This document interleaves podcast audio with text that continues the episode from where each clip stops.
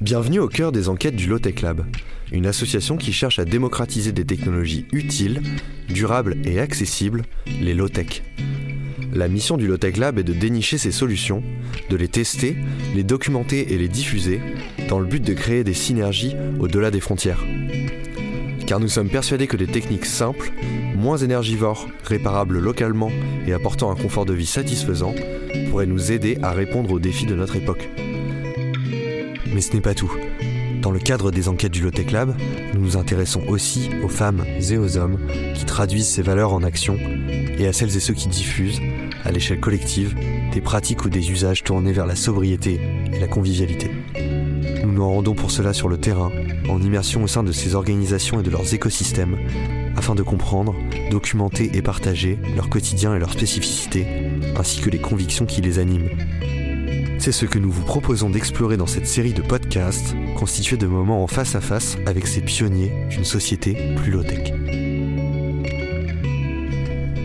Yann Chauvin a rejoint l'aventure Précieuse Plastique en 2018, lors de la quatrième phase de développement du projet, la V4. Porté initialement par un designer néerlandais Dave Hackens, ce mouvement vise à rendre un modèle d'artisanat basé sur le recyclage du plastique accessible et visible partout dans le monde.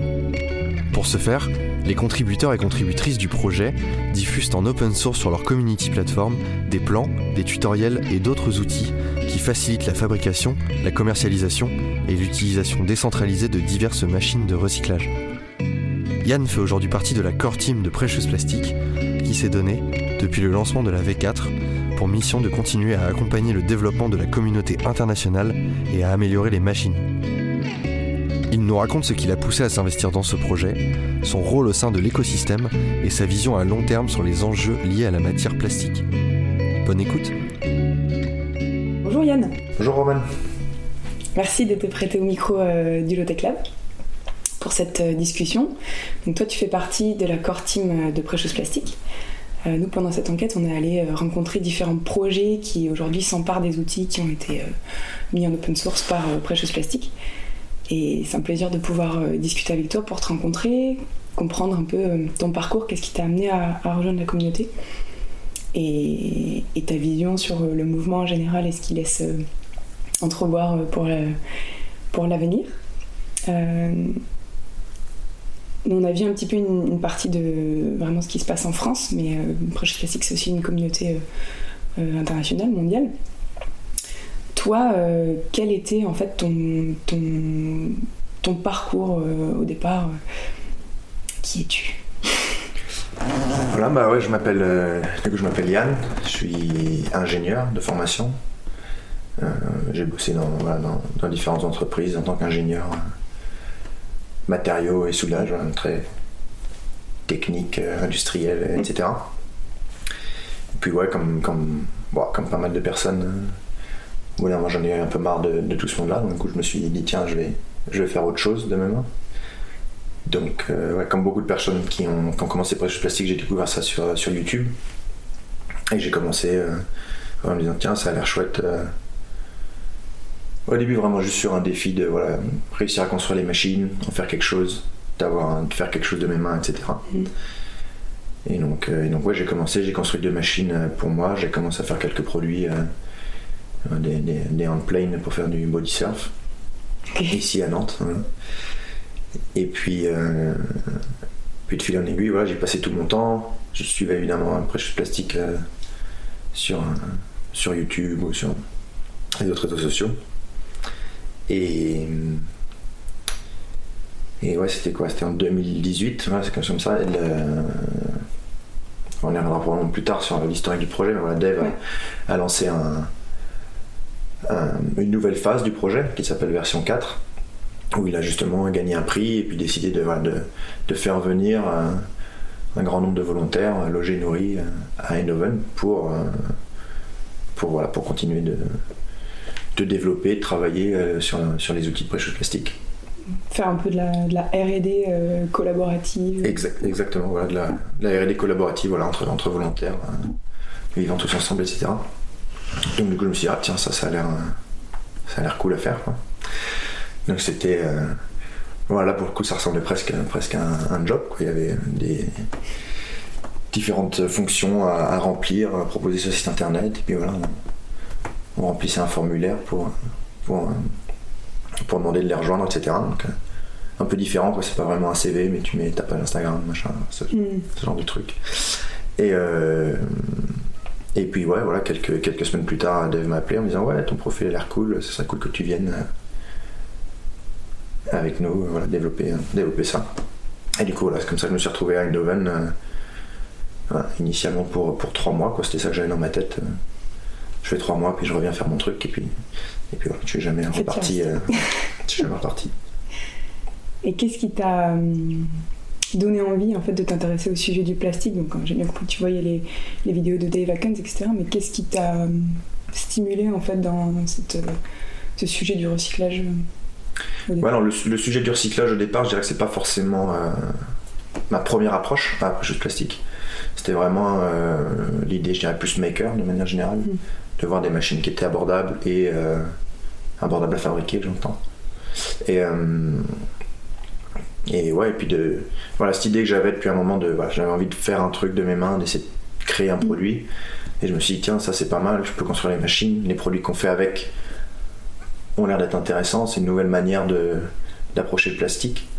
Et euh, du coup, je me suis dit, allez, vas-y, on, essaie de faire un truc. Puis du coup, avec le temps, je, me suis, je me suis instruit, mais en fait, par prêcheuse plastique, euh, plus tard, voilà, aux, différents enjeux du recyclage et de la consommation plastique euh, en général. Mais c'est venu dans un second temps. On reviendra un peu sur ce que ce moment un peu V4 t'a apporté. Euh, est-ce que tu pourrais nous, faire un petit euh, historique en gros de Precious Plastic euh, enfin, global quoi, depuis Dave Hackens qui fait ses vidéos et jusqu'à la V4 je pense Ouais, bah évidemment, c'est du coup, je parle de, Dave Hackens, mais c'est un, projet qui a été du coup démarré par, par lui. Du coup, c'est un, designer hollandais, néerlandais, de, la région de, de Eindhoven. Et, euh, Precious Plastic, euh, c'est son projet de fin d'études. Euh. il, est, aussi connu pour, l'idée de Phone Block, qui, était, est une vidéo qui a pas mal fait le buzz pendant un moment. etc. Et puis bon, Precious Plastic, c'était son, son projet qui, qui, développait en même temps. Et, voilà, donc, du coup, quelque chose qui est parti, ce qui s'appelle même pas version 1, mais qui était la version 1, qui était un projet de fin d'études avec quelques machines faites par Dev, quelques machines aussi, euh, achetées d'occasion, euh, qui lui a permis de, commencer à travailler le plastique, commencer de faire quelques vidéos euh, à ce propos, etc. ça n'a pas motivé du monde. Et après, il y a eu une version 2, qui était du coup après ses études et qui était. je me souviens plus, je crois qu'il y a eu une ou deux personnes simplement à le rejoindre. Et voilà, c'est là où il a développé le, broyeur, le premier broyeur. et puis voilà, puis c'est avec cette version 2, ça a encore pris plus d'ampleur. Ça lui a permis euh, de, de, voilà, d'avoir un autre projet avec euh, Parley qui lui a permis de, de, faire venir plus de volontaires. Donc cette fois, il était une douzaine. Et là, c'est ce qu'a développé la version 3. Donc c'est la série des quatre petites machines euh, qu'on peut trouver sur le site internet qui ont été développées pendant cette version 3. où là, voilà, il y a eu une, une, douzaine de volontaires pendant six mois et qui ont vraiment travaillé, bien fini les machines, vraiment montré ce qu'on pouvait faire avec, euh, etc. Et après cette version 3, là, ça, là c'est là où ça a vraiment euh, pris de l'ampleur, vraiment, vraiment buzzé. Vraiment, voilà, les, vidéos étaient vraiment très, très vues sur YouTube, etc. Et du coup, voilà, tout, cet engouement autour de Precious Plastic, je pensais parti. Alors, il y avait évidemment déjà de l'engouement, déjà du monde avant ça, mais après, après la version 3, il y avait vraiment beaucoup de monde, je pense, à s'y intéresser. Euh, et, du coup, c'est là que ça lui a, c'est ce qui lui a permis, ou en tout cas, c'est ce qui a fortement participé, voilà, à gagner un, prix, euh, un prix par FAMAE euh, de, 300 000 euros. Mm. Et, et que lui, qu'il aurait pu garder pour lui, hein, tout simplement, mais mm. qu'il a décidé de juste dire que c'est pas un prix qui était à lui en tant que designer, mais à, la communauté de Precious Plastic. Mm. Et donc, du coup, il a, voilà, il a créé cette version 4, du coup, j'ai rejoint, que j'ai rejoint où l'idée c'était voilà, 300 000 euros c'est beaucoup d'argent, mais si tu commences à évidemment travailler avec euh, un bureau d'études professionnel, etc., ça va pas aller très très loin. Euh, et donc il s'est dit, ben voilà, on fait un truc euh, plus long, on fait venir voilà, du monde de partout, tous ceux qui veulent Et puis je m'arrange pour trouver un atelier, pour, pour trouver des maisons, pour, pour nourrir, etc. Et puis vous avez juste à venir jusqu'à Eindhoven et puis après on, bosse ensemble. Quoi. C'est assez fascinant comme, comme mouvement. Donc en fait le côté V1, V2, V3, V4, ça correspond un peu à une certaine amélioration des machines, une évolution, mais surtout en fait à des moments de recherche et développement. Quoi. Ouais, je dirais que les, les, versions, effectivement, euh, c'est, je dirais c'est même purement des moments de RD qui, des fois, effectivement, donnaient une amélioration des machines, mais qui, des fois, donnaient simplement une, nouvelle machine, une nouvelle technique, mm. euh, etc. Ok. Et tu nous en as déjà un petit peu parlé sur les, les, les raisons, les constats qui ont amené à cette version 4.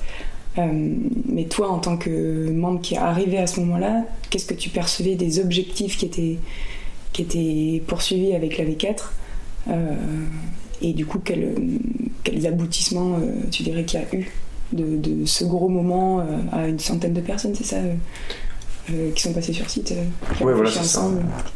Ouais, on a été une, on a été plus d'une centaine. Je sais plus le numéro, le nombre exact. Euh, à, être venu, mais on n'a jamais été 100 à la fois, on a été jusqu'à une cinquantaine à la fois. Donc, je commence quand même à faire mm. pas mal de Autour de la table repas. Autour de la table repas, exactement. Euh, mais ouais, les, les, constats de la, V4, en fait, l'idée de, de, cette nouvelle version, c'était de. Alors, soit d'améliorer les machines, soit d'en développer d'autres. Au début, c'était pas forcément euh, défini. Mais pour, pour passer de machines qui ont plus une, une notion un peu hobby, ou enfin, une activité qui, qui, dans, de laquelle on peut pas vraiment vivre, mais voilà, qui est intéressante pour, pour se former, peut-être pour éduquer du monde, etc. Sensibiliser. Sensibiliser, exactement. Euh, à des, machines qui pourraient voilà, un peu se placer entre, euh, entre voilà, l'industriel qui existe déjà et, euh, et, ces machines qui sont pas des jouets, mais qui sont voilà, un peu plus euh, plus anecdotique en termes de quantité de plastique à être recyclé, mais voilà, d'avoir vraiment des machines qui peuvent permettre euh, à des artisans, donc à une, deux, trois personnes, euh, de, vivre du recyclage et donc du coup de commencer à vraiment d'implanter ces petits centres de recyclage à des endroits où le, modèle industriel peut pas s'appliquer pour différentes raisons.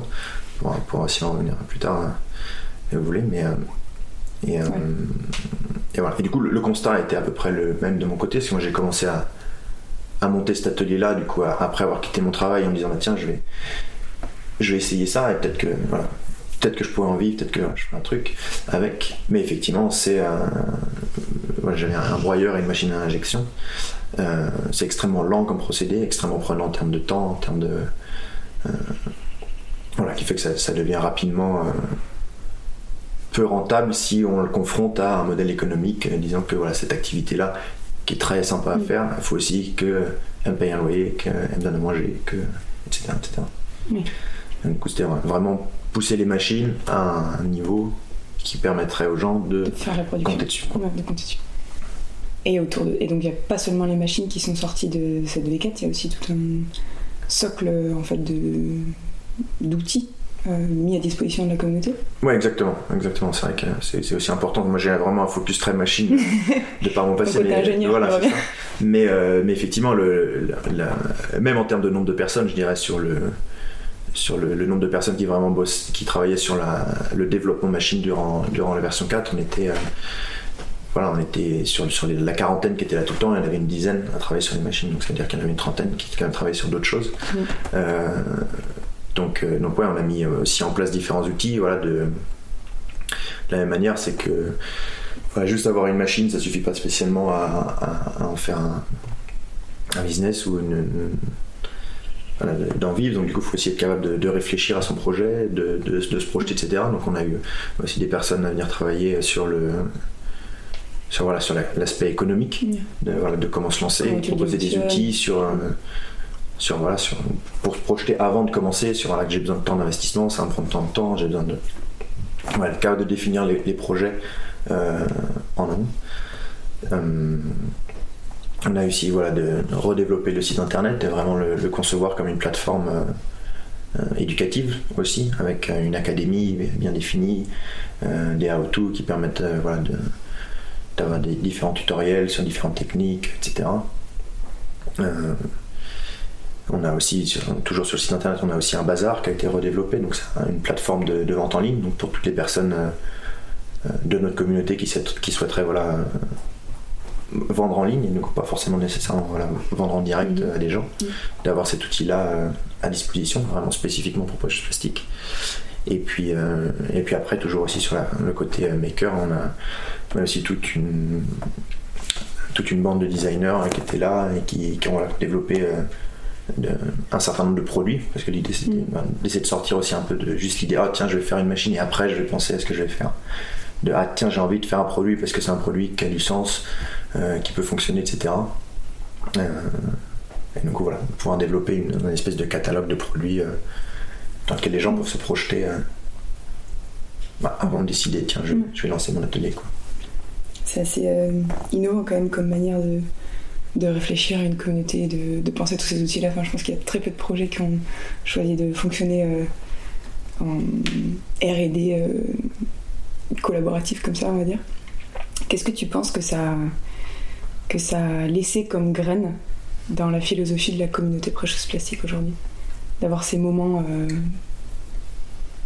tous ensemble de, de réflexion, euh, avec énormément de temps informel, euh, avec. Bonjour Depuis tout à l'heure, il y a Kidour qui ronfle, le, chien juste à côté. le petit chat. Euh, alors, la manière dont on vivrait sur, sur version 4, je dirais, je sais pas si ça a forcément euh, euh, tant que ça d'impact sur la, communauté de Plastique. Je pense qu'à chaque fois, il y a à chaque fois différentes échelles euh, voilà, entre personnes qui étaient sur la version 4, les personnes de la communauté internationale, etc. Après, je pense que, ouais, de manière générale, la, manière dont on développe des choses, c'est voilà, ça, c'est toujours collaboratif, dans une idée d'ouverture, dans une idée d'un certain euh, universalisme, même si c'est pas euh, toujours possible. Euh,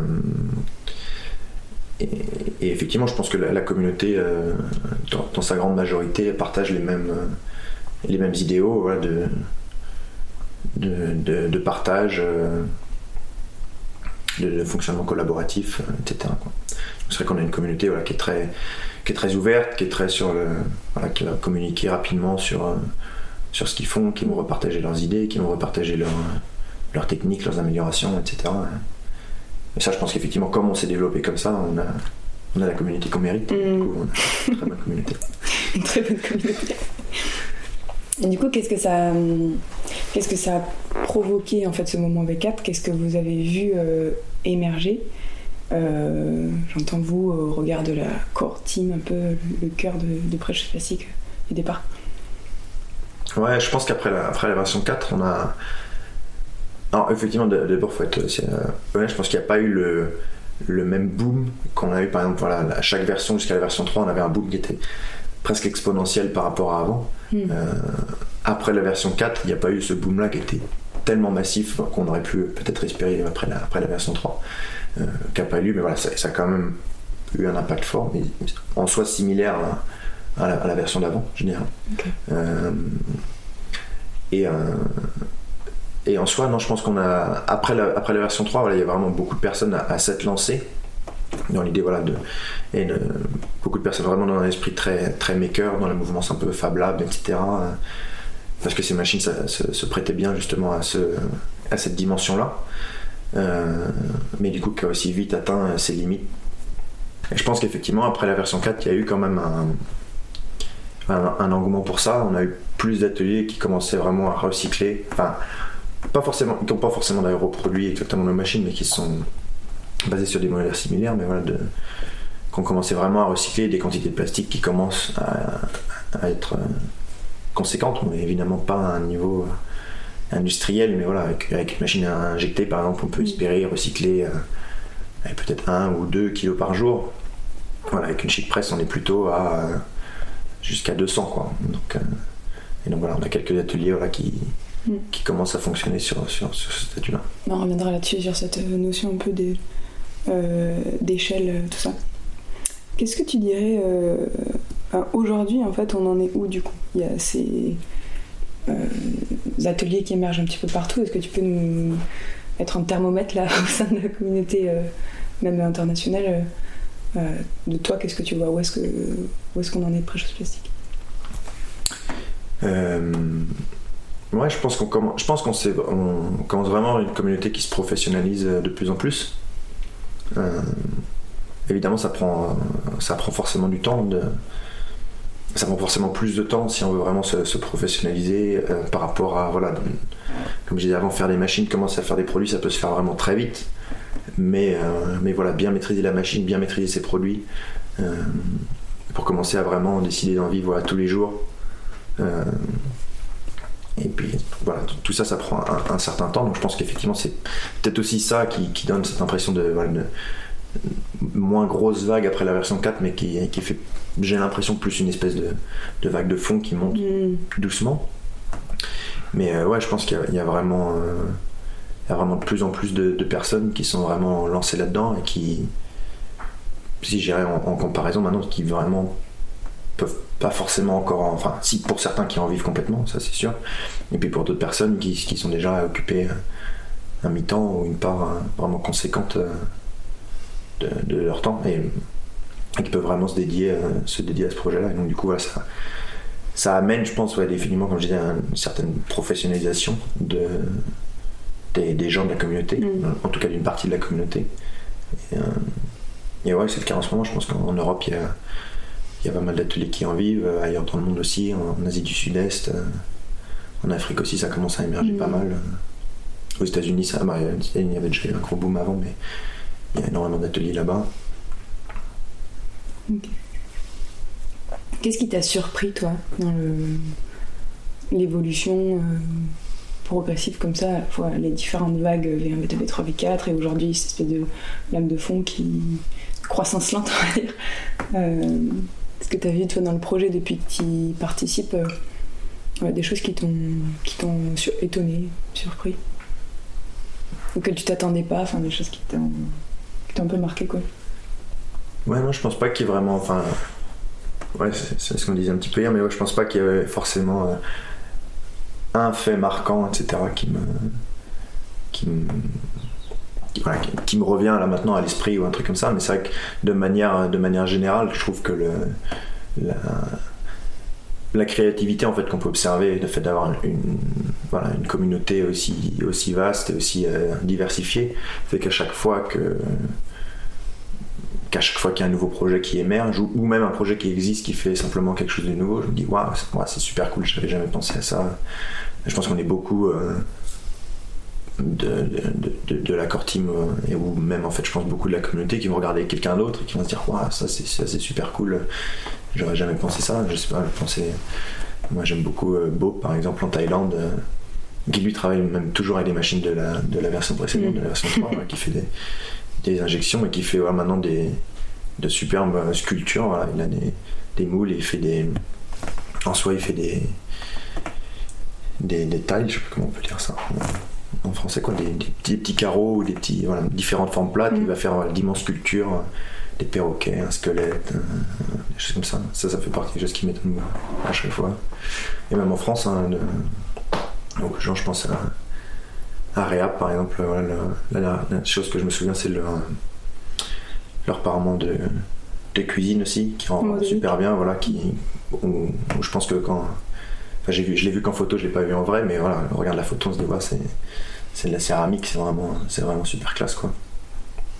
Ou après, penser à tout, à Joey, je pense que lui, c'est, chaque chose, chaque chose qui crèche à chaque fois époustouflé quoi.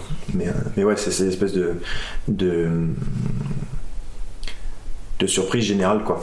à chaque fois de voir des gens créer des choses auxquelles on s'attendait pas et du coup, c'est des, surprises constantes quoi. C'est ça qui est bien. Pour continuer sur cette idée, est-ce que y a... toi, tu as eu des, des, des déclics à certains moments des des, je sais pas, des, des apprentissages euh, que tu voudrais nous partager là? Euh, Ouais, je sais pas, je pense que je reviendrai peut-être plus sur les machines parce qu'effectivement, c'est, de ça que, dont je m'occupais quand j'étais à la version 4, ça je m'occupe toujours euh, maintenant. Mm. enfin, entre autres choses, mais voilà. Et ouais, je pense qu'on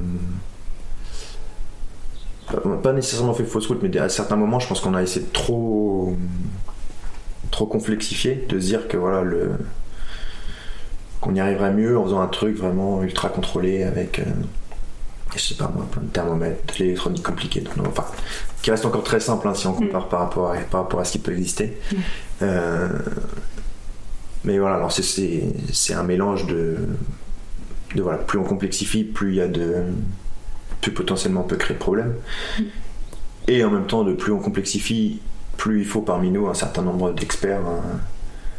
Moi je suis pas, je, suis un ingénieur en matériaux, donc j'ai des connaissances là-dedans. Je peux comprendre euh, l'électricité à partir du moment où ça reste simple, mais quand on rentre dans des circuits électroniques très compliqués, et donc, du coup de réussir à trouver, euh, trouver l'expert de ce genre de produit qui veut bien euh, voilà, partager sa connaissance avec nous, etc. Ça devient compliqué.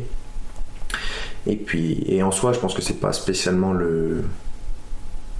Je pense que plus on y réfléchit, je pense que c'est pas spécialement l'idée de brèche plastique.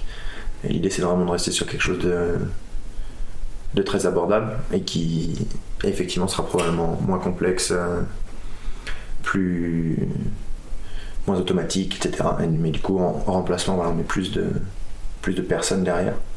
Et c'est ça qui met le. Mm. Et c'est ça qui met la valeur euh, au produit.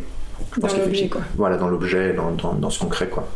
Que ce soit, d'ailleurs, que ce soit une machine, ou que ce soit un produit, ou que ce soit, je sais pas moi, même un graphique ou un truc comme ça. C'est vraiment parce qu'il y a, il y a quelqu'un derrière qui a décidé de mettre son temps, et c'est ça, que, mm. c'est là où la valeur euh, va, quoi.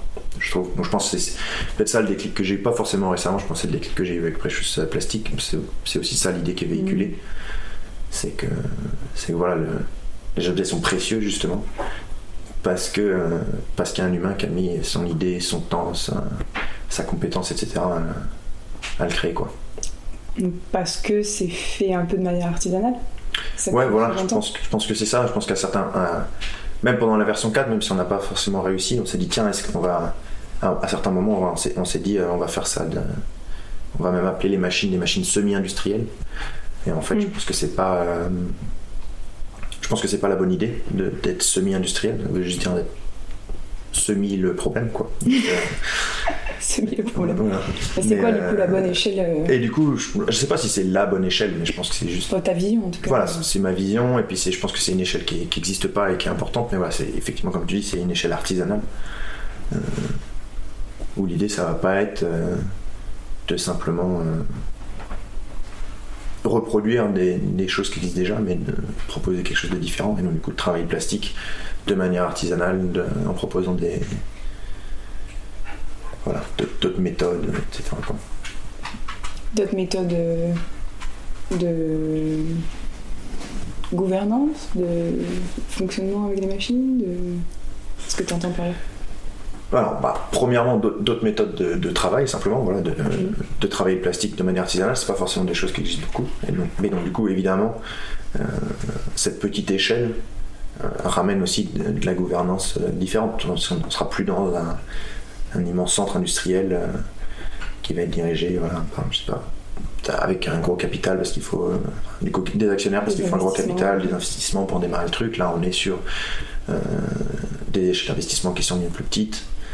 Euh, donc du coup qui peuvent avoir plusieurs personnes qui peuvent un groupe de personnes peut aisément se euh, s'autofinancer ou, au moins en partie. Et donc du coup voilà avoir une manière de recycler plus, plus homogène. Et, euh, voilà que ce, soit effectivement en termes de gouvernance ou que ce soit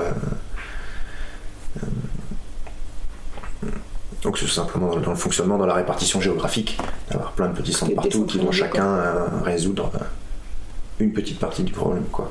Hmm. on reviendra peut-être plus tard aussi sur euh, la vision de, de Precious Plastique euh, sur le long terme. Euh, j'aimerais bien savoir ce que, quelle est ta vision, toi, de l'open source? Alors ah ouais, bah, ça c'est, une vaste question, mais c'est, une bonne question. C'est vraiment le centre de Precious Plastique. je dirais que de manière générale, l'open source, ça devrait être simplement la, la norme. Après, mais ça, c'est une vision très, très idéaliste de, que je pense que, voilà, que, mm. l'humanité, de manière générale, devrait considérer le savoir comme un bien commun, euh, quel que savoir que ce soit.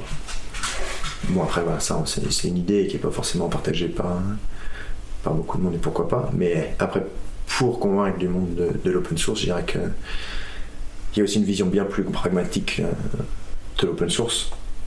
C'est qu'effectivement, si on, voilà, si on veut développer quelque chose de très, de très poussé, etc., bah, effectivement, on peut devenir grosse entreprise, un gros bureau d'études, avoir plein d'experts, hein, etc. Et puis avoir un coût de fonctionnement euh, monstrueux et tout ça. évidemment, parce qu'on dépense tout ça, on a un peu envie de se le garder. Mm. Mais on peut se dire à l'inverse, euh, bah, non, moi je sais pas tout. Euh, je vais commencer un truc, je vais le mettre open source. Si ça inspire quelqu'un, c'est pas mal. Si ça inspire quelqu'un qui se dit, bah tiens, ce mec-là m'a donné une idée, je vais le pousser un peu plus loin. Puis quand même, comme c'est cool, je vais aussi le mettre en open source. Quelqu'un continue la même chose. Du coup, on se retrouve à avoir un, bureau d'études gigantesque avec euh, des savoirs qui sont euh, qui sont probablement inaccessibles d'une autre manière. jamais euh, retransmis. Jamais retransmis. Donc du coup, voilà, si. Alors effectivement, c'est pour ça que c'est toujours un peu le problème. L'open source, l'open source tout seul, c'est un peu limité, à part pour un, point de vue idéaliste. Mais si l'open source et les gens jouent vraiment le jeu de l'open source, mm. dans ce cas-là, c'est fantastique. On peut aller extrêmement loin dans, dans les outils qu'on peut développer. Quoi. C'est un jeu où il faudrait que tout le monde joue. C'est un jeu où il faut que tout le monde joue. Ce qui n'est pas, pas toujours le cas, mais je pense que mm, nous, euh, de manière générale, je pense qu'il y a beaucoup de gens euh, qui jouent le jeu et, euh, et, ça, et ça permet, après juste Plastique, d'aller d'aller très très loin. Et il y a des endroits où je pense que ce serait, enfin, qui n'auraient jamais été accessibles à, juste créer un modèle standard. Quoi. Mm. Merci pour cette euh, réponse. Euh, aujourd'hui, qu'est-ce qu'elle, euh, c'est quoi un petit peu les enjeux de la, de la core team Sur quoi est-ce que vous, vous travaillez? Peut-être après toi, qu'est-ce que c'est ton rôle précisément dans l'équipe cœur Ouais, bah du coup, la, la core team, moi, ça pour reprendre peut-être un peu l'historique, on s'est mhm. arrêté à la version 4, justement, jusque-là.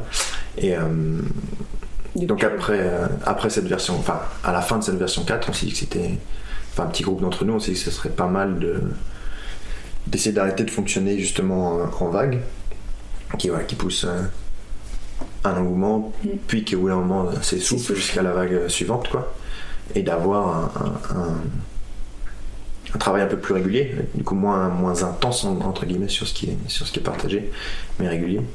Euh, mais effectivement, un des, enjeux euh, principaux, c'est qu'effectivement, à la fin de la version 4, tout le monde est d'accord pour se dire c'est bien de continuer. Mais après, voilà, quand on regarde euh, la réalité, on n'a plus trop d'ateliers, on n'a plus trop de maisons, on n'a plus d'argent, euh, on est tous volontaires pendant un an et demi, donc nous aussi on n'a plus d'argent. quand je disais le premier, c'est Précieux Plastique n'a plus d'argent, nous non plus. donc voilà, fallait, fallait trouver un modèle qui, qui nous permettrait de, voilà, d'avoir cette continuité dans Precious Plastique. Donc on, a mm. eu, on a eu pas mal de discussions effectivement sur euh, quel était ce modèle, etc. Est-ce que ça devrait, est-ce que ça doit être comme la manière dont Precious Plastique fonctionne jusque-là, avec euh, aller chercher des prix, des subventions, euh, ce genre de choses. Mm. et on n'était pas forcément trop trop motivé pour ça, parce que ça demande beaucoup de temps, c'est relativement incertain. On peut effectivement avoir beaucoup d'argent un jour et puis il n'y a rien du tout pendant les deux prochaines années. Donc c'est quelque chose qui est plus, plus compliqué pour se projeter. Mm-hmm. Donc voilà, on s'est, on s'est dit, bah, l'idée c'est de monter un, un système qui nous permet euh, à la fois d'avoir de, la connaissance et à la fois d'avoir des fonds mm. euh, régulièrement qui nous permettent, pérennes exactement, et donc du coup de fonctionner par, euh, par projet. Et donc d'avoir au début, c'était pas forcément défini quel, projet, mais voilà, il y avait beaucoup de différentes personnes à vouloir travailler avec nous sur différentes choses, soit pour faire des expos, soit pour installer des ateliers clés en main, soit pour faire des démos, soit pour. c'est des, des, contacts que Precious Plastic, hein, enfin en particulier Dev, a, toujours eu et a toujours refusé parce que c'était pas spécialement euh, ce mm. qu'il avait envie de faire. Euh, mais voilà, après ça, on s'est dit, bah, tiens, peut-être qu'il y a quand même un coup à jouer là pour, pour maintenir pour maintenir une certaine stabilité après ce plastique. Donc du coup, on, a, composé une team de, de 6-7 personnes. Et, euh, et voilà, et du coup, on, fait ça, on fait des, alors au début, ça, on a fait des, des expos, ce genre de trucs. Maintenant, on est plus focalisé sur des, l'installation d'ateliers, voilà, vraiment clé en main euh, pour des personnes. Donc, du Mhm. coup, on- une entité quelconque, ça peut être une ONG, ça peut être un entrepreneur, ça peut être, euh, ça peut être une ONG pour un entrepreneur, ça peut être dif- différents cas de figure. Et ils vont venir nous voir et disent voilà, c'est, c'est un peu ça que j'ai envie de faire. Donc, on les aide à, à définir le projet, voilà, à le dimensionner. Euh, ensuite, on, on approvisionne les machines. Donc on, les- on les- on a aussi décidé de ne pas les fabriquer nous-mêmes, parce que c'est aussi un terme de- d'infrastructure et de s'appuyer justement sur, sur notre communauté qui existe de, de fabricants de machines. Le fabricant de machines. Et ensuite, nous, on récupère ces machines, on s'occupe de, de les exporter, parce que la majorité des projets qu'on a fait n'étaient pas en Europe. Donc euh, là aussi, c'était un gros apprentissage, mais euh, les- la partie export, c'est quelque chose dont on avait zéro expérience et c'est plus compliqué que ça en a l'air. mais ouais, c'est très intéressant. Et, euh, et ensuite, voilà, d'a- d'aller sur place, euh, ou Covid obligeant à, à faire des formations euh, en ligne pendant, pendant la majorité de l'année dernière. Et on recommence à nouveau à aller sur place pour, pour entraîner euh, les équipes à, à utiliser les machines, à définir leurs produits, etc. Et donc du coup, ça, effectivement, ça, ça a deux avantages. Le premier, c'est que ça solutionne euh, le premier problème qu'on avait, à savoir avoir des fonds pour continuer. Donc, euh, donc voilà, donc ça, ça, ça nous permet de, de travailler et d'être payé. Mhm. Ça nous permet aussi de générer euh, un certain nombre de profits. Pour le moment, pas beaucoup, mais, euh, mais euh, cette année, on est au moins à l'équilibre, ce qui est déjà pas mal.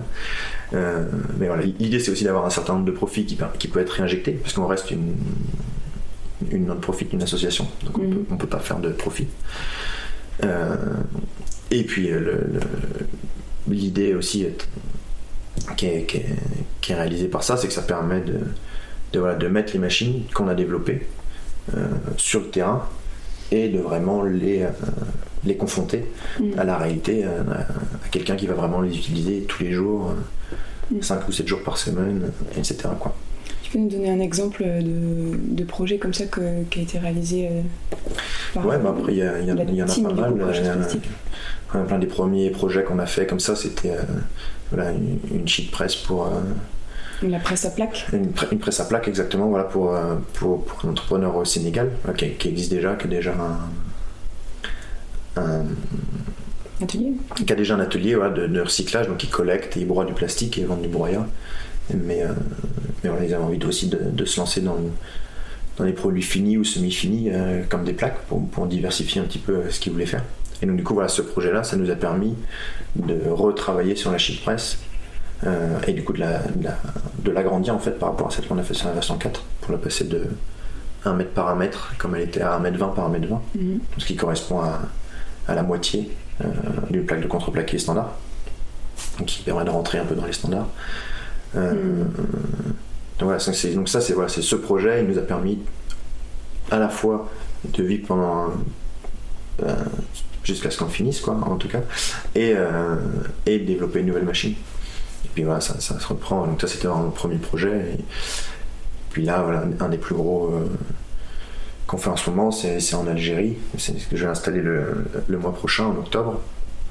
Et, là, typiquement, voilà, on, a, développé une, quatrième version de la sheet press, justement, dont je parlais, donc là, pour la, mettre aux normes CE.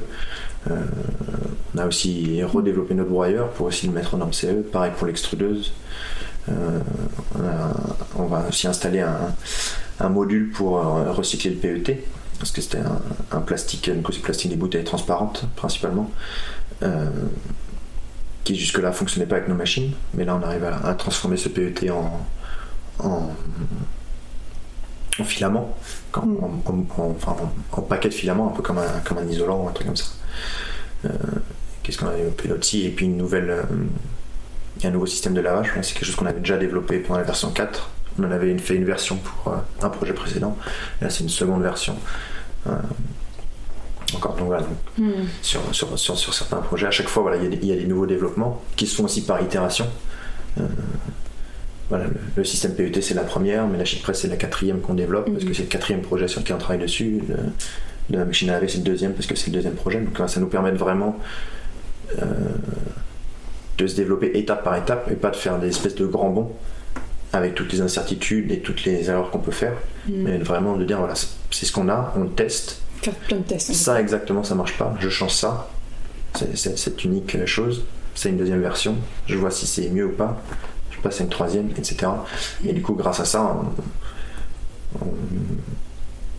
je pense même, ça c'est un, point de vue personnel, mais je pense que sur cette dernière année, on est allé plus loin, euh, vraiment dans la partie technique, machine, etc., que ce qu'on a développé pendant la version 4 parce qu'au final, ça, ça, a permis d'avoir plus de versions, de faire plus de machines, d'y réfléchir plus, vraiment sur des points de détail, etc., qui nous manquaient.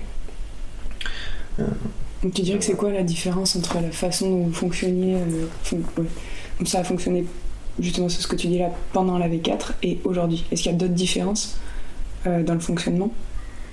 Non, je pense que la différence est vraiment sur la partie développement uniquement. C'est sur le voilà d'arrêter de faire des grands bons et de faire une série de petits bons pour arriver au même endroit. Euh, J'aimerais faire un petit aparté sur. Euh, tu as parlé des normes CE. Euh, c'est un peu un enjeu avec l'open source, le fait de, mettre des machines à disposition du monde entier et allez-y, appropriez-vous le, le, le, projet.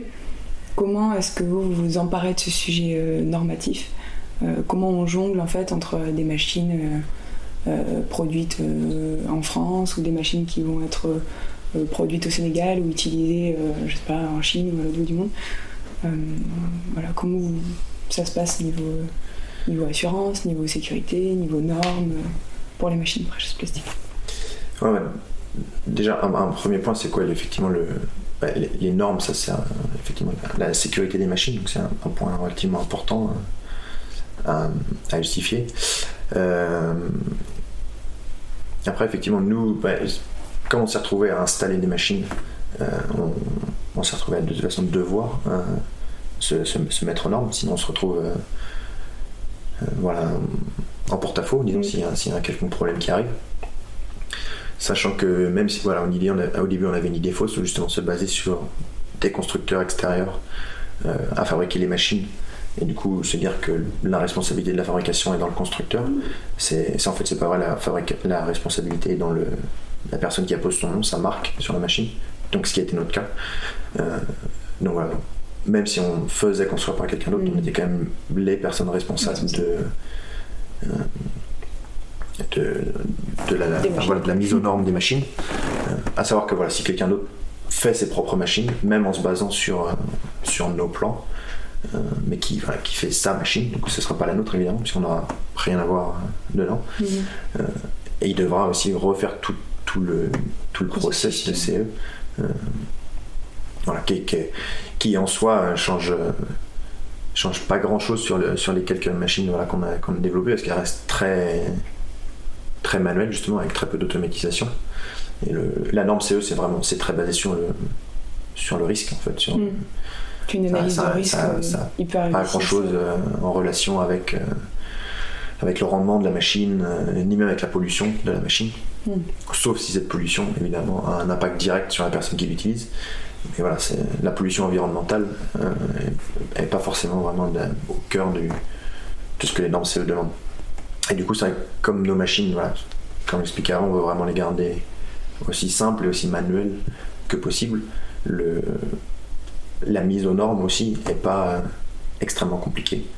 Euh, il y a tout, il y a toute voilà, une analyse de risque, une rédaction de documents, euh, de traçabilité, etc. de ce qu'on fait, qui va avec, qu'on fait pour les machines qu'on installe, mais qui sera à faire pour n'importe quelle personne voulant copier nos plans. C'est-à-dire qu'on mm-hmm. peut avoir les plans, on peut expliquer pourquoi ils sont là, mm-hmm. mais tout le travail documentaire sera à faire. Ça fait aussi partie des choses qu'on veut, qu'on veut documenter, mais, mm-hmm. mais ça va pas forcément venir tout de suite, dans le sens où pour le moment on balbutie encore vraiment beaucoup euh, dessus. Voilà, on a, aussi embauché quelqu'un euh, pendant quelques mois pour, pour, vraiment travailler spécifiquement là-dessus, un, un, expert de, de, mise aux normes. Mais, euh, mais voilà, d'être capable d'analyser tout ça et de le remettre mm. entre les mains d'autres personnes et dire. Et, même en termes de responsabilité pour nous, même si en, en soi légalement ça n'aura pas spécialement d'impact, mais euh, humainement aussi de dire tiens si tu fais ça euh, tu seras CE tout ira bien alors qu'en fait c'est peut-être pas le cas euh, voilà, c'est pas forcément quelque chose qu'on a envie de faire tout de suite quoi. Et j'imagine que c'est la même chose sur les côtés environnementaux Euh, sur le côté environnemental, c'est la même chose. Après, c'est pareil, on a fait quelques. euh, on essaie de faire aussi quelques recherches dessus. Euh, mais effectivement, c'est des choses qui prennent à chaque fois beaucoup de temps et qui sont aussi très dures de documenter et qui aussi demandent un certain engagement, c'est-à-dire qu'effectivement de, partager les plans d'une machine en disant Ouais, si tu fais comme ça, ça va marcher, c'est c'est déjà quelque chose. Que si la personne investit son temps, son argent pour faire cette machine-là, elle peut compter dessus, c'est déjà beaucoup. Mais se dire qu'en plus, par rapport à l'environnement, je suis, je suis 100% sûr de ce que je dis euh, là-dessus, ou par rapport à, à la norme, je suis aussi 100% sûr de, de le dire.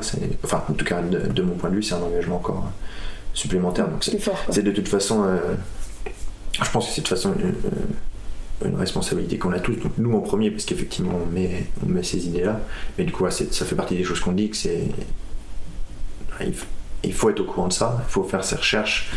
Euh, sur les normes aussi qui sont dans votre pays, qui sont spécifiques à votre, à votre environnement, dépendant de ce que vous voulez faire, etc. Mais il y a, voilà, il y a une recherche aussi de chaque, chaque personne euh, souhaitant euh, copier ou s'inspirer de, Mm. de ce qu'on fait à, à se documenter aussi sur ces points-là. Quoi. Oui, en plus de monter en compétence sur euh, je sais pas, des notions de plasturgie. euh, Voilà, ouais. Euh, on essaie de, de faire des outils, mais quoi, comme, je, comme je disais, de, de faire quelque chose qui est vraiment euh, universel, ça devient aussi très compliqué. Alors effectivement, sur l'environnement, on peut avoir une idée très, euh, très holistique, euh, voilà, de, de faire le moins polluant possible, mais après, voilà, en termes de, de normes de pollution de, de zone de travail, ça va être différent en Europe, des États-Unis, de, Chine, d'Afrique, ou etc. C'est pour ça, pour le moment, nous, on s'est, on s'est, on s'est concentré sur, le, sur, sur la norme CE cette année, parce que c'est Mm. fait partie des, des urgences à faire. Euh, et puis ça, ça, ça fonctionne bien sur le, les projets qu'on a, en particulier sont pour le moment en Europe, euh, en Afrique et au Moyen-Orient, Mm. où la norme CE, enfin la norme CE évidemment s'applique à l'Europe, puisque c'est la norme de la communauté européenne, mais beaucoup de pays, en, voire même la majorité, enfin en tout cas tous les pays avec lesquels on a travaillé en Afrique, la reconnaissent. euh, la reconnaissent, donc Algérie, Sénégal, Nigeria, ils reconnaissent euh, la norme CE. Et euh, au Moyen-Orient aussi.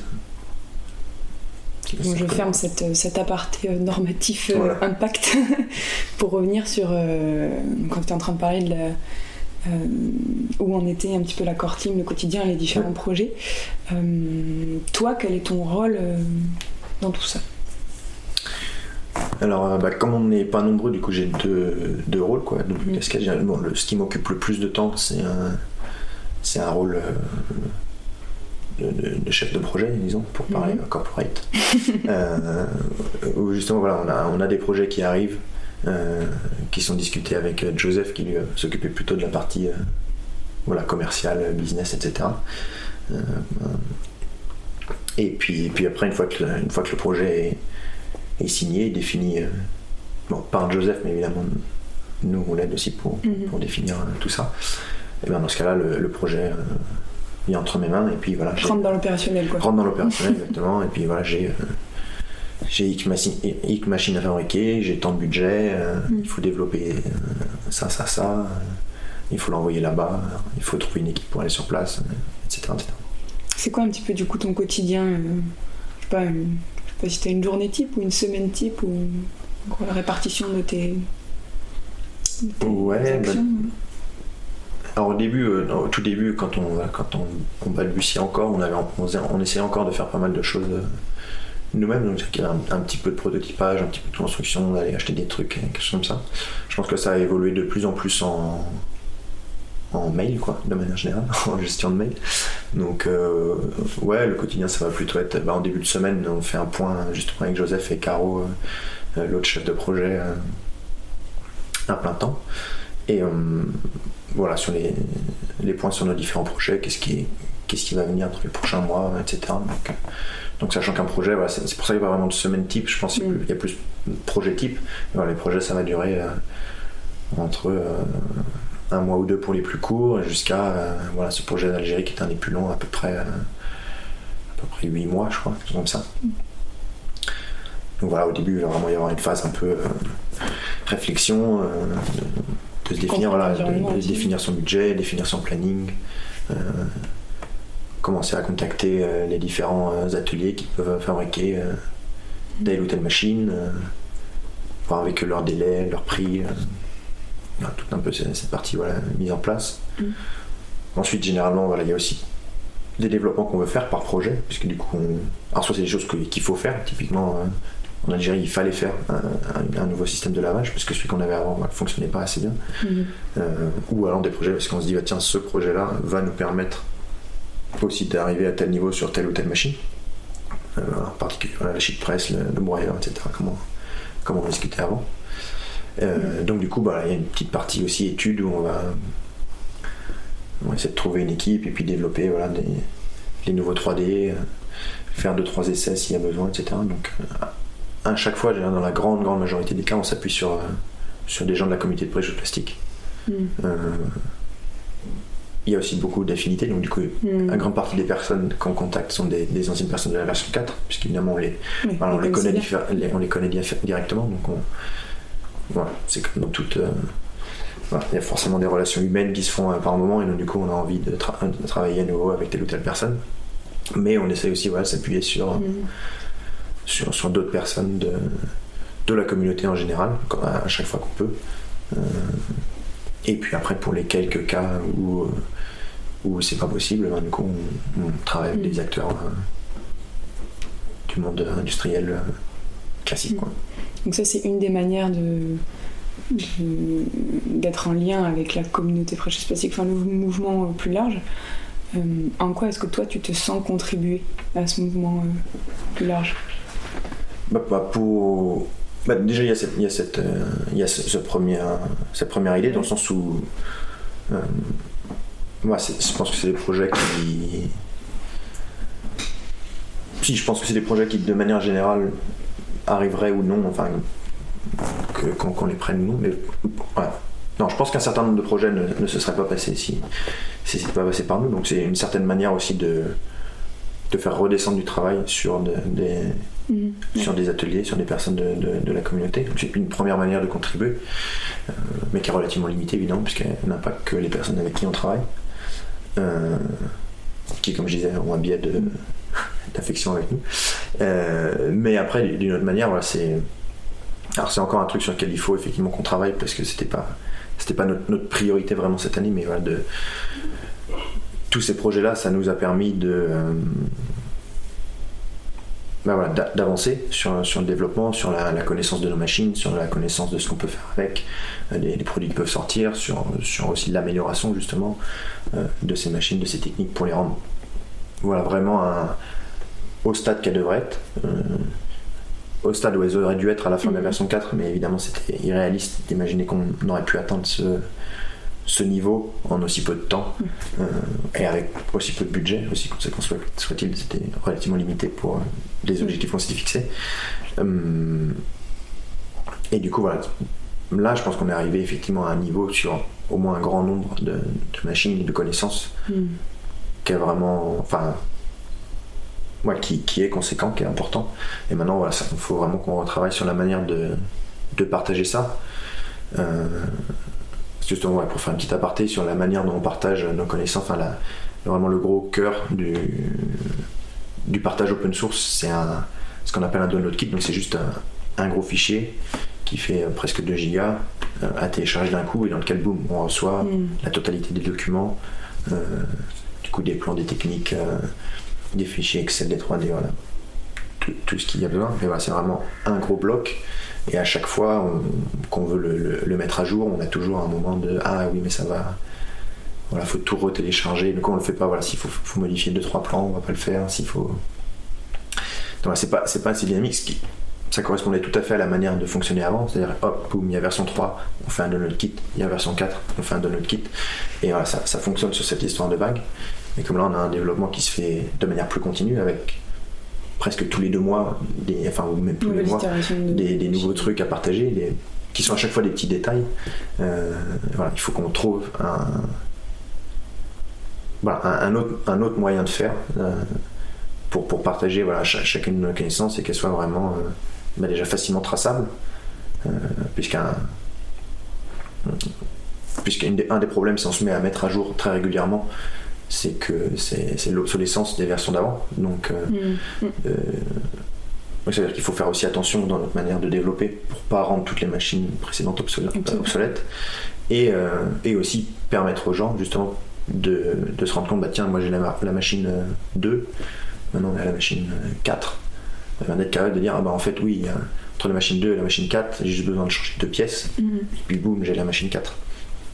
Et voilà, du coup, d'avoir cette, cette, traçabilité des développements fait partie un peu des, enjeux. Ouais, ça, c'est les enjeux vraiment de, de Precious Plastic, de la team Precious Plastic. Voilà, c'est ça. Et euh, Ça fait longtemps qu'on a envie de le faire, et pour le moment, c'est pas, c'est, pas fait, mais ouais, c'est. on, a, on, a, commencé à, mm. travailler dessus, on a partagé pour le moment le, petit broyeur de, cette manière-là, avec les deux dernières versions, justement, pour, pour mm. permettre aux gens de voir un peu comment, comment la traçabilité peut se faire entre les versions. Euh, euh, et, toi, Yann, personnellement, au regard du parcours que tu as eu, donc de tester des machines euh, dans ton garage, puis de faire partie de, de, la, V4, maintenant aujourd'hui de faire partie de la core team, qu'est-ce que toi, tu as envie de, de contribuer à. à quoi est-ce que tu as envie de contribuer plutôt C'est comme ça qu'il faut le dire. toi, personnellement, c'est quoi qui, t'anime là-dedans? Bah, moi, effectivement, je pense que là, je... moi, ce qui m'anime définitivement, c'est pas spécialement la, la partie, la partie euh, euh, gestion de projet, qui est, très intéressante à chaque fois. C'est des projets mm. différents, ça permet de voyager, etc. Euh, mais ça ressemble beaucoup à, un travail très classique, quoi. Et donc, du coup, un, petit peu ce que j'avais essayé d'échapper auparavant. Même si, évidemment, ça se fait dans un environnement qui est beaucoup plus beaucoup plus sympathique. Euh, mais effectivement, non, moi, la, partie qui m'intéresse vraiment, c'est cette partie. Euh, justement, ce que j'ai un peu expliqué, pour ça que j'en parle probablement beaucoup, peut-être plus que de personnes de projet plastique, mais c'est vraiment la partie documentation, plus encore que la partie vraiment développement de machine, où, où mes capacités d'ingénieur sont relativement limitées en fait. Euh, je trouve qu'il y a d'autres personnes plus compétentes que moi là-dedans. Mais plus cette partie documentation, traçabilité, suivi, et vraiment partage de ce qu'on fait. Euh, et du coup, voilà, c'est. C'est pas ce que j'ai fait beaucoup cette année, parce qu'effectivement, l'objectif principal, c'était déjà de, survivre. Mm-hmm. Et euh, on a réussi, donc c'est pas mal. Et du coup, maintenant, euh, l'étape suivante, c'est d'être capable de, de partager et de faire en sorte que qu'effectivement ça continue et qu'on garde cette ADN de Precious Plastique qui part du, du fait de partager. Si on continue de faire, de, juste installer des projets, on n'est pas Precious Plastique euh, Team, on est un autre atelier, au même titre que, d'autres ateliers de la communauté. En tant que Core Team, c'est un peu notre, notre, devoir, entre guillemets, hein, de, voilà, de redonner à nouveau à la communauté ce qu'on a permis de, développer. Quoi. Euh, du coup, j'aimerais maintenant qu'on se projette dans un enfin, on garde, on garde ce que tu nous, ce que tu nous as dit tout ça, mais j'aimerais que tu te projettes dans, un avenir un peu rêvé, un espèce de monde idéal, euh, que voilà, tu te l'imagines, euh, tu vois la, forme que ça prend. Enfin, je sais pas dans quel univers tu, tu atterris du coup, mais, mais j'aimerais que tu nous décrives ce, ce, monde un peu idéal, cet, cet univers rêver, un peu avenir euh, fou, euh, aussi utopique que tu veux, mais qu'est-ce que tu vois, qu'est-ce que tu sens, euh, quelle, quelle personne il y a, quelle, je sais pas. Ouais, après ça c'est. représente? Le monde, le monde idéal dans ce cas-là, c'est le monde où, où le plastique n'existe plus déjà, de première manière. C'est-à-dire qu'il n'y a, plus, y a plus de plastique à recycler. on, a, tout transformé en très beaux objets durables qui sont jamais regâchés, et puis, voilà, tout ça c'est fini. Je pense que c'est pas parti pour ça, en tout cas pas tout de suite. Mais euh, non, je pense que, je pense que pour moi, un, monde idéal, ça part vraiment sur cette manière de, travailler qui, qui, comme je reviens, voilà, plus artisanal, ou artisanal, pas forcément artisanal, mais au moins de, de, petite échelle, où, justement tout, se fait de cette manière-là, d'avoir voilà, tel petit atelier euh, qui va fabriquer, je sais pas moi, des chaises en bois et puis euh, qui va travailler en collaboration avec euh, tel atelier précieux plastique qui existe toujours, hein, qui va lui faire un dossier et puis qui vont aller, voilà, je sais pas, vendre ça sur un, sur un marché un peu plus loin ou à quelqu'un qui va vendre ça sur un marché. Voilà, un, monde vraiment très voilà, c'est mon, point de vue personnel, mais de, de, petite échelle, quoi, où, tous les échanges se font euh, de manière locale euh, et artisanale, quoi. Là, tu parles de, du plastique et tout ça, mais tu imagines ça euh, de manière globale sur tous les sujets de nos vies, Ouais, ouais, ouais, c'est vrai que là, je parle du plastique, évidemment, c'est un peu le sujet, mais oui, oui j'imaginerais ça sur le projet de nos vies, sur le. Voilà, que si on va manger, ben, effectivement, on va on va chercher cette nourriture à la ferme du coin et pas dans la grande surface. Euh, on va, euh, je sais pas, on passe vacances à un endroit qu'on peut atteindre à vélo. Euh, voilà. Un peu ça, l'idée quoi, de, d'avoir un peu moins la, folie des grandeurs de manière générale.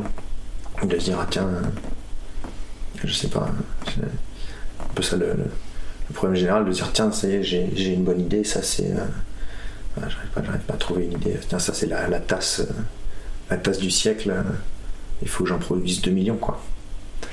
Et, euh, je, pense que ça c'est un, problème de manière générale parce que forcément si, si on fait ça, il n'y a pas besoin de 2 millions de tasses. Ou il n'y a pas besoin de 2 millions de tasses faites par, fait par toi en particulier, quoi.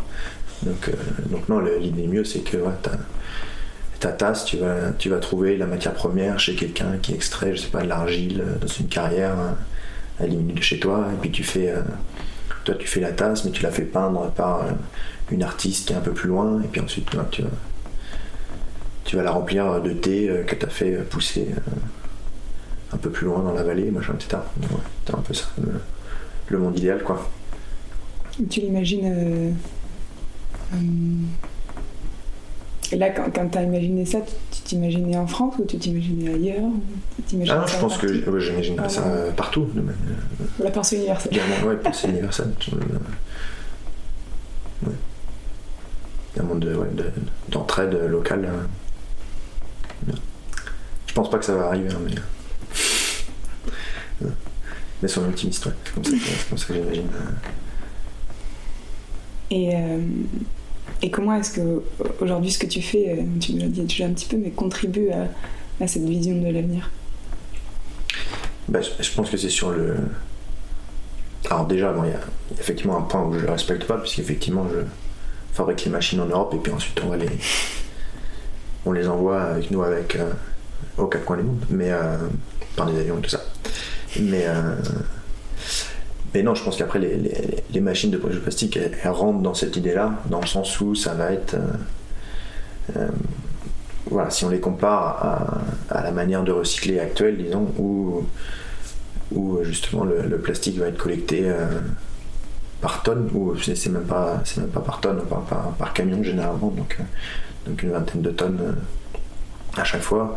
Du coup, du même plastique qui va être envoyé chez un industriel qui du coup va recycler que le plastique qu'il peut collecter par, par 20 tonnes par camion, euh, qui ne va s'occuper du coup que de ça, il n'y a que ça qui, qui, peut fonctionner sur le modèle actuel, euh, qui ensuite va vendre ça à un autre industriel qui va avoir une immense chaîne de production euh, et qui ne va pas, qui va pas recycler ça à partir du moment où il ne fabrique pas 3 millions de bouteilles en plastique, etc. Et du coup, nous on se pose sur une échelle différente où où le, broyeur euh, qu'on a euh, au mieux de sa capacité euh, sera capable de broyer 2 kg, 200 kg dans la journée.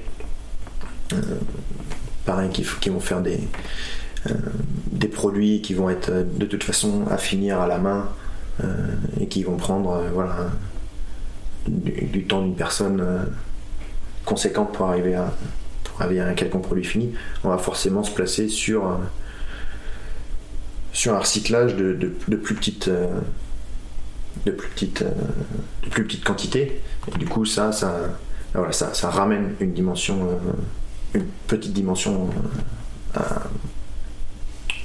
à, ce qui est fait même si en soi elle cette petite dimension elle n'oblige pas une vente locale. On peut très bien fabriquer une chaise préjugé plastique ici en France et puis l'expédier aux États-Unis pourquoi pas. Mm. et et puis après, de, l'autre manière, sur la solution, là je dirais plus euh, recyclage, c'est que, cette petite échelle, justement, elle solutionne l'autre problème du, euh, du fait que, le plastique, dans sa manière générale d'être recyclé, est recyclé par grosse quantité, donc du coup, seulement ceux, seulement ceux qui peuvent être recyclés par grosse quantité homogène sont recyclés. Euh, après, le plastique permet de s'attaquer à des, à des sources euh, plus petites de quelqu'un qui va faire, je sais pas moi, une cinquantaine de kilos de déchets euh, par semaine, par exemple. C'est pas, il y a certains, trucs quand on dans du plastique très technique, je sais pas moi, quelqu'un va faire de la découpe et qui va avoir des copeaux et qui va la découpe de, de plaques en plastique par exemple qui va en des copeaux et qui va en avoir qui va en faire voilà, effectivement peut-être 50 kg, même par jour, disons 50 kg par jour. Il ne jamais, il pourra jamais recycler son plastique, mais personne ne voudra le, le chercher. S'il y a un atelier de de plastique pas loin, c'est une source rêvée pour un atelier de de plastique et donc du coup boum, la dynamique elle se fait voilà, en local, je vais chercher ce petit match de plastique qui, qui fonctionne bien pour ce que je fais. Et, euh, voilà, je refais un produit petit à partir de entre, entre petits quoi. et qui n'a pas une espèce de gisement qui n'a pas aujourd'hui de qui sera pas recyclé. Ouais, très, aujourd'hui très, probablement. Quoi. Euh, c'est comme ça que tu vois évoluer Precious Plastique Ou alors comment est-ce que tu vois évoluer Precious Plastique euh, Du coup, c'est une spécialisation des ateliers ou est-ce que c'est. Hmm, je sais pas, enfin, je sais pas si c'est comme ça nécessairement que je vois évoluer Precious Plastique parce qu'après, d'une certaine manière, je pense que Precious Plastique ou la communauté évoluera de la manière dont elle veut. Oui, je parle du mouvement. Ouais, ouais, du mouvement, ouais, c'est bien, c'est, bien ce que je veux dire. Euh, du, voilà, du mouvement prêche plastique euh, évoluera de la manière dont elle veut et de la manière dont elle peut aussi. Euh, ça, je pense que c'est, plus mon point de vue personnel. Si on essaye de, de, s'inspirer de prêche plastique, d'utiliser les outils de prêche plastique pour copier le monde industriel, je pense que c'est pas la peine. Ça marchera pas, c'est pas fait pour ça. ça marchera pas. Et, du coup, mais par contre, si on, utilise ces outils pour une, autre manière de faire, donc du coup d'aller chercher justement euh, les déchets plastiques qui ne sont pas recyclés, euh, les batchs un peu perdus comme ça, qui vont se retrouver euh, brûlés, hein, généralement on les brûle. dans les centrales, comme on fait quand même de l'électricité avec, mais ouais. et ben c'est là où il y a vraiment un, y a un vrai impact. Quoi. Si Precious Plastique veut essayer de recycler les tonnes et les tonnes de bouteilles en plastique qui sont déjà recyclées, euh, déjà, premièrement, on n'y arrivera pas, et deuxièmement, même si on y arrive, euh, en gros, on aura juste, euh, on aura juste récupéré le marché de quelqu'un d'autre qui est déjà en train de le faire. Donc, il n'y a pas, pas d'intérêt. Quoi. Pas d'intérêt. Comment tu formulerais du coup le véritable objectif de Fresh Plastic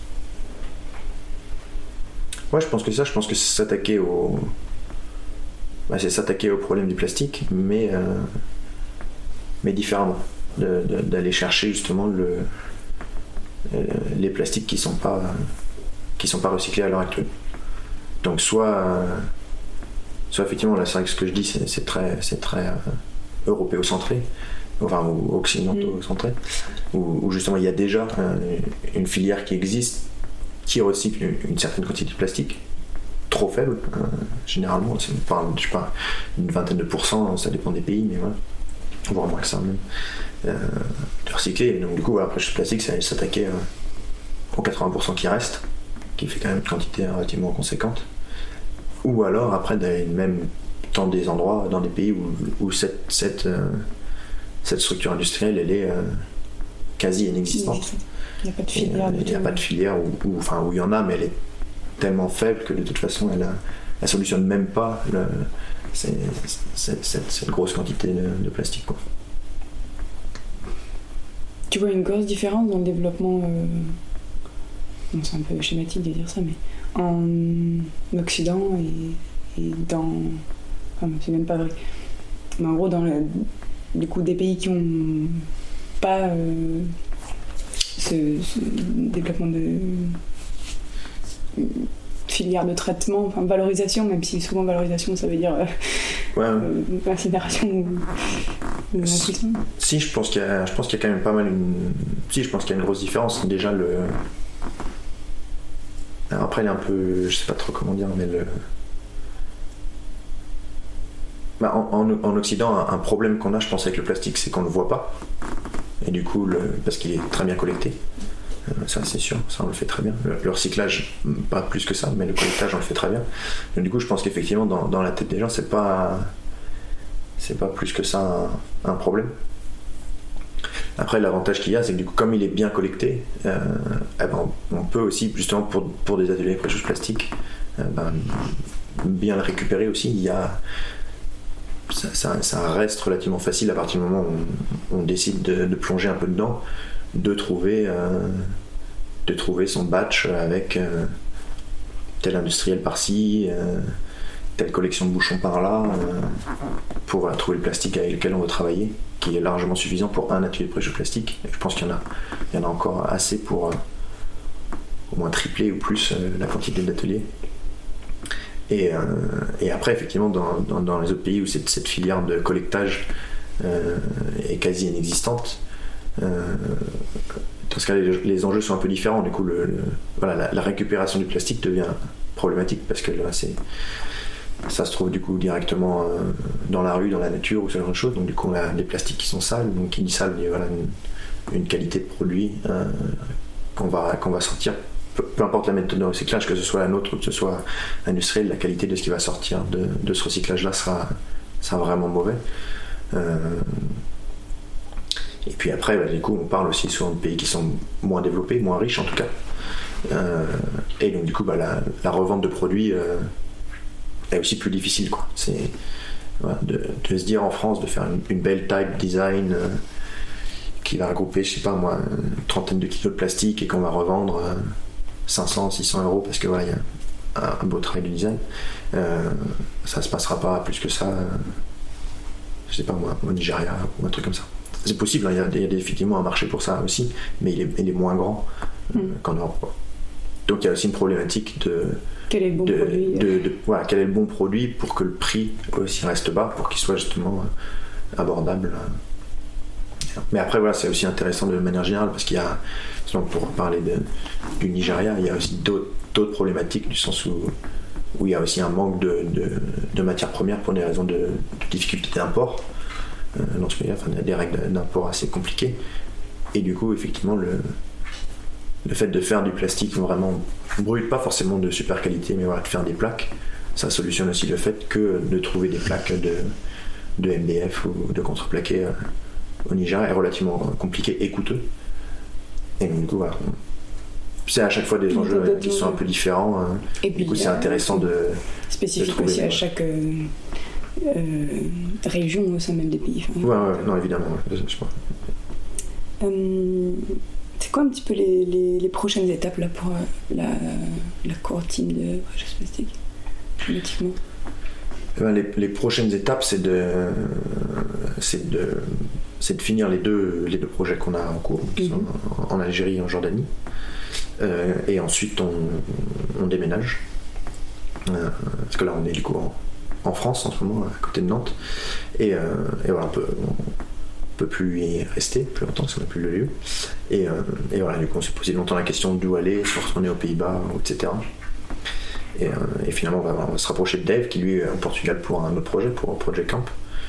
Et on sait que ce serait pas mal de rester, euh, pas forcément juste à côté, mais euh, au moins dans, dans, la même région. Donc voilà, euh, après Project Camp et Project Plastique, c'est des dimensions qui sont différentes. Donc du coup, Project Camp est très. C'est la campagne, Project Plastique a besoin peut-être plus près d'un hub de manière générale. mais, on dit c'est à partir de janvier, déménager au Portugal et puis. Ça, c'est, ça, c'est pour la partie euh, vraiment euh, physique de Precious Plastique. Et puis après, non, la, partie. Euh, la partie plus, plus travail opérationnel, c'est. voilà, maintenant, on a réussi pendant un an à, prouver que, le modèle qu'on avait, il était. était possible, était réalisable. Et maintenant, c'est de. Voilà, de, monter un peu en vitesse, d'agrandir l'équipe pour que justement on soit capable de, de continuer ces projets et, et d'effectuer toute cette partie euh, documentation, euh, puis, puis animation de la communauté, la gestion de la communauté, etc. Qui, qui sont des choses qui prennent des ressources, mhm. mais qui sont absolument nécessaires. Et voilà, là, on est arrivé à un, rythme de croisière qui, qui, nous maintient. Et voilà, maintenant, je pense qu'on a juste besoin de, grossir pour vraiment être capable d'avoir. de, maintenir les outils qu'on a euh, correctement. Tu as parlé un petit peu de projet euh, Project Camp. Est-ce que tu peux nous parler donc de ces autres projets autour de, du, mouvement Precious Plastic euh, et de leur complémentarité avec Precious Plastic Je pense à Beyond Plastic, à euh, Fixing Fashion et à Project Camp. Ouais, bah du coup en fait tout tous ces projets, c'est un peu en, en, fait, on sont regroupés sous la, même, la même fondation. En fait, en soi, c'est le légalement c'est la même la même structure qui s'appelle One Army, One Army. One Army. et, et ouais, en fait après voilà, c'est divisé. Donc, Precious Plastic est quand même le, le, gros moteur de, de, One Army de manière générale. C'est aussi le plus vieux projet, donc ça reste assez logique. Euh, on en a déjà beaucoup parlé. Du coup, il y, a, Project Camp, qui est, le, projet de dev, justement, euh, maintenant, au Portugal, où il a acheté euh, un, terrain de 10 hectares et où il essaie de, créer un, mode de vie communautaire et puis basé sur, sur du développement de c'est pas encore forcément vraiment très défini, voilà, de, développer ce qu'il faut à créer une communauté euh, sur un terrain. Et puis voilà, ça, ça va un peu comme ça vient, c'est-à-dire que toi qui se trouve en face d'un problème, il va trouver une solution, il va documenter la solution. Donc c'est toujours basé sur la même idée de, de plastique, euh, de trouver des solutions, souvent des solutions techniques. Je pense que euh, sur Project Camp, il y aura forcément des, solutions qui seront au-delà de la technique, mais, pour le moment, ça reste encore très technique et voilà, de les documenter et de les mettre euh, à disposition d'autres personnes qui, qui, imagineraient euh, vivre de la même manière. Toujours sur la même idée de, voilà, de, de localiser aussi euh, son mode de vie. Quoi. Et ensuite, sur les autres projets, du coup, il y a, voilà, mentionné Fixing Fashion. Donc, la Fixing Fashion, on est sur un projet très similaire à Precious Plastique, mais qui concerne la, la, mode, les vêtements en général. Du coup, qui est toute une série de, de, tutoriels, d'explications, etc. sur comment euh, réparer ses vêtements ou comment les, les customiser ou ce genre de choses. voilà, c'est un, ensemble de vidéos et puis euh, un site internet avec des techniques, des outils, euh, des idées pour, pour, pour, un peu s'extraire de, la, s'extraire de cette consommation de vêtements générale qui, qui, est aussi un autre problème bien avancé. Et puis, puis effectivement, ouais, tu mentionnais euh, Beyond Plastic. Alors, Beyond Plastic, bon, ça pas c'est un peu au, point mort entre guillemets, mais ça fait partie des choses qu'on a envie de, de réintroduire euh, dans Precious Plastic plutôt. Et euh, en particulier parce que voilà le, l'idée qu'on a et puis le, le, rêve, même si je pense qu'on a encore quelques années avant que ça arrive, voilà, c'est de que Precious Plastic soit inutile et qu'il n'y ait, pas de, qu'il ait pas de plastique à recycler. Euh, et donc, du coup, bah, dans ce cas-là, il va bien falloir qu'on trouve autre chose à faire. Et euh, non, mais Beyond Plastic voilà, se, place un peu sur des, sur des idées très similaires, mais avec euh, de, créer des, objets, mais à partir de. c'est pas des bioplastiques justement, de, matériaux naturels qu'on peut mettre en forme presque comme des, des, plastiques, mais qui sont voilà, complètement naturel, complètement biodégradable. Et j'entends voilà, vraiment naturel et vraiment biodégradable, c'est pas euh, de l'extrait de molécules de lait, machin pour faire du PLA et qui est biodégradable à 80 degrés sous 200 bars, machin. Un truc, euh, c'est, euh, c'est de la fécule de pomme de terre comprisée quoi. Donc, et après on peut faire différents trucs, on peut faire, on peut faire des plaques, on peut faire une assiette, on peut faire une assiette vraiment jetable pour le coup. On peut manger sa soupe et puis à la fin, soit on mange son assiette parce qu'on a faim, soit on la jette dehors. Mais euh, ce genre de, ce genre de choses un peu d'une véritable alternative euh, au plastique. Merci Yann pour cette euh, photo à l'instant T de, de ce que tu vis et ce que vous vivez au sein de la, communauté One Army du coup. on aime bien en fin de, de discussion demander un petit peu euh, ce qui, ce qui t'inspire ou ce qui peut te guider. Euh, que ce soit euh, que ce soit une personnalité, un livre, un film, une, je sais pas, une anecdote, un concept, une idée, une référence. Qu'est-ce que tu pourrais nous livrer qui toi t'a marqué ou te guide ou t'inspire un peu dans ta vie? Plusieurs questions, ça. C'est peut-être quelque chose que tu as très récemment ou, quelque chose que, ouais, non, c'est que je, que tu utilises souvent. Je sais pas, je, change souvent, euh, change souvent d'inspiration. Euh. Non, après, de, général, non, en général, c'est, je sais pas, ce qui m'inspire, ce qui me fait rêver en général, je sais pas si ça m'inspire vraiment, mais c'est tout, tout ce qui va être un roman d'aventure, enfin, de, d'aventure vécue par, des, personnes, je sais pas moi, comme enfin, Mike Horn, ce genre de personnes. ça n'a rien à voir avec tout ce qu'on a fait, mais voilà, c'est partie des personnes que, que j'aime bien suivre ou regarder, quoi. T'as un peu de pas, les personnes qui sont constamment face à quelque chose d'inconnu, quoi. J'aime bien ça. Hmm. Du coup, Un challenge perpétuel. Ouais, c'est un challenge perpétuel, euh, incertitude euh, continue, quoi. Je pense que je, à une bien moindre échelle évidemment, mais j'aime bien vivre comme ça aussi. J'aime pas trop euh, planifier la suite. Donc voilà. Horn. Merci beaucoup pour cette discussion. Bonne Merci d'avoir écouté cet épisode de notre enquête sur Précieuse Plastique avec Yann Chauvin, interviewé par Roman Kadars et enregistré par Mathieu Broudic, sous la direction de Julien Lemestre. Plusieurs autres supports, dont une vidéo, des photos, un article et une étude de cas rédigée, accompagnent cette enquête. N'hésitez pas à aller jeter un œil. A bientôt